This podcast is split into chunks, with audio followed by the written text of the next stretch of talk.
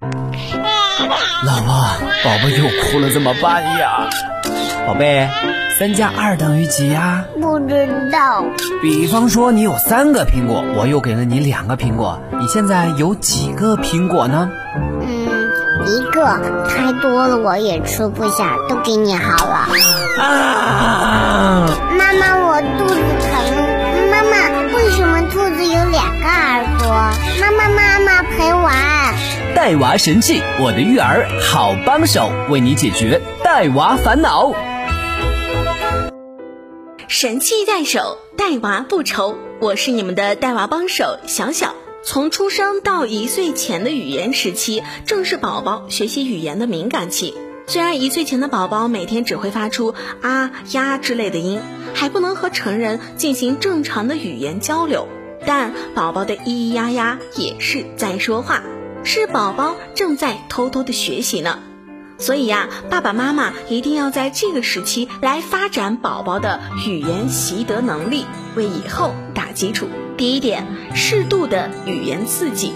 语言刺激呢，要尽早开始，不要等到孩子学说话时才开始进行语言刺激，要提前进行，给孩子一个厚积薄发的过程。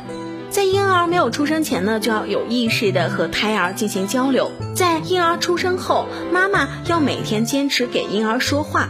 那优美的有韵律的语言可以刺激语言中枢神经，促进语言中枢神经和大脑的发育。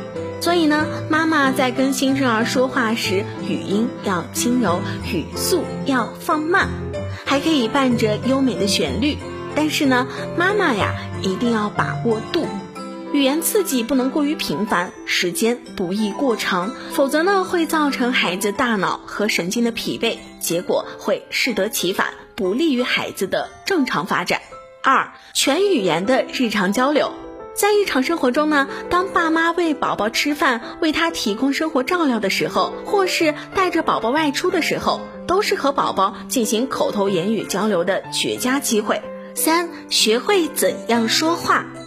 父母在与宝宝交流时，一定要注意语调和拟声叠词。宝宝们虽然不会说话，但他们对不同的语调的感觉是不同的。父母们要用语调较高的声音来和宝宝交流。声调用来吸引宝宝的注意力，降调用来安慰或唤起宝宝的积极情绪。四、做游戏，宝宝们天生就喜欢游戏，在游戏互动中，宝宝们能学到不少东西呢。爸爸妈妈们在生活中要经常和宝宝一起玩游戏，制造欢乐的氛围。宝宝们在有组织的游戏中，自然能快乐地习得语言。五、训练手势。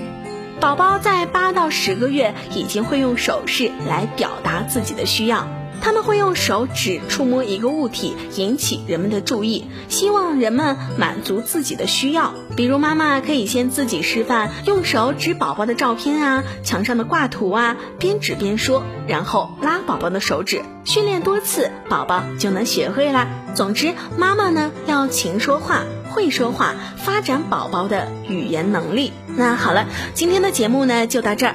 各位宝爸宝妈有什么样的带娃经验，或者说呢有一些在带娃中遇到的有趣的事儿呢，都可以通过添加小小的个人微信来进入到带娃神器交流群中，号码是幺七七九五四二三五九九幺七七九五四二三五九九。我们下期见喽！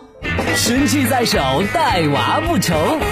带娃神器，我的育儿好帮手，为你解读带娃烦恼。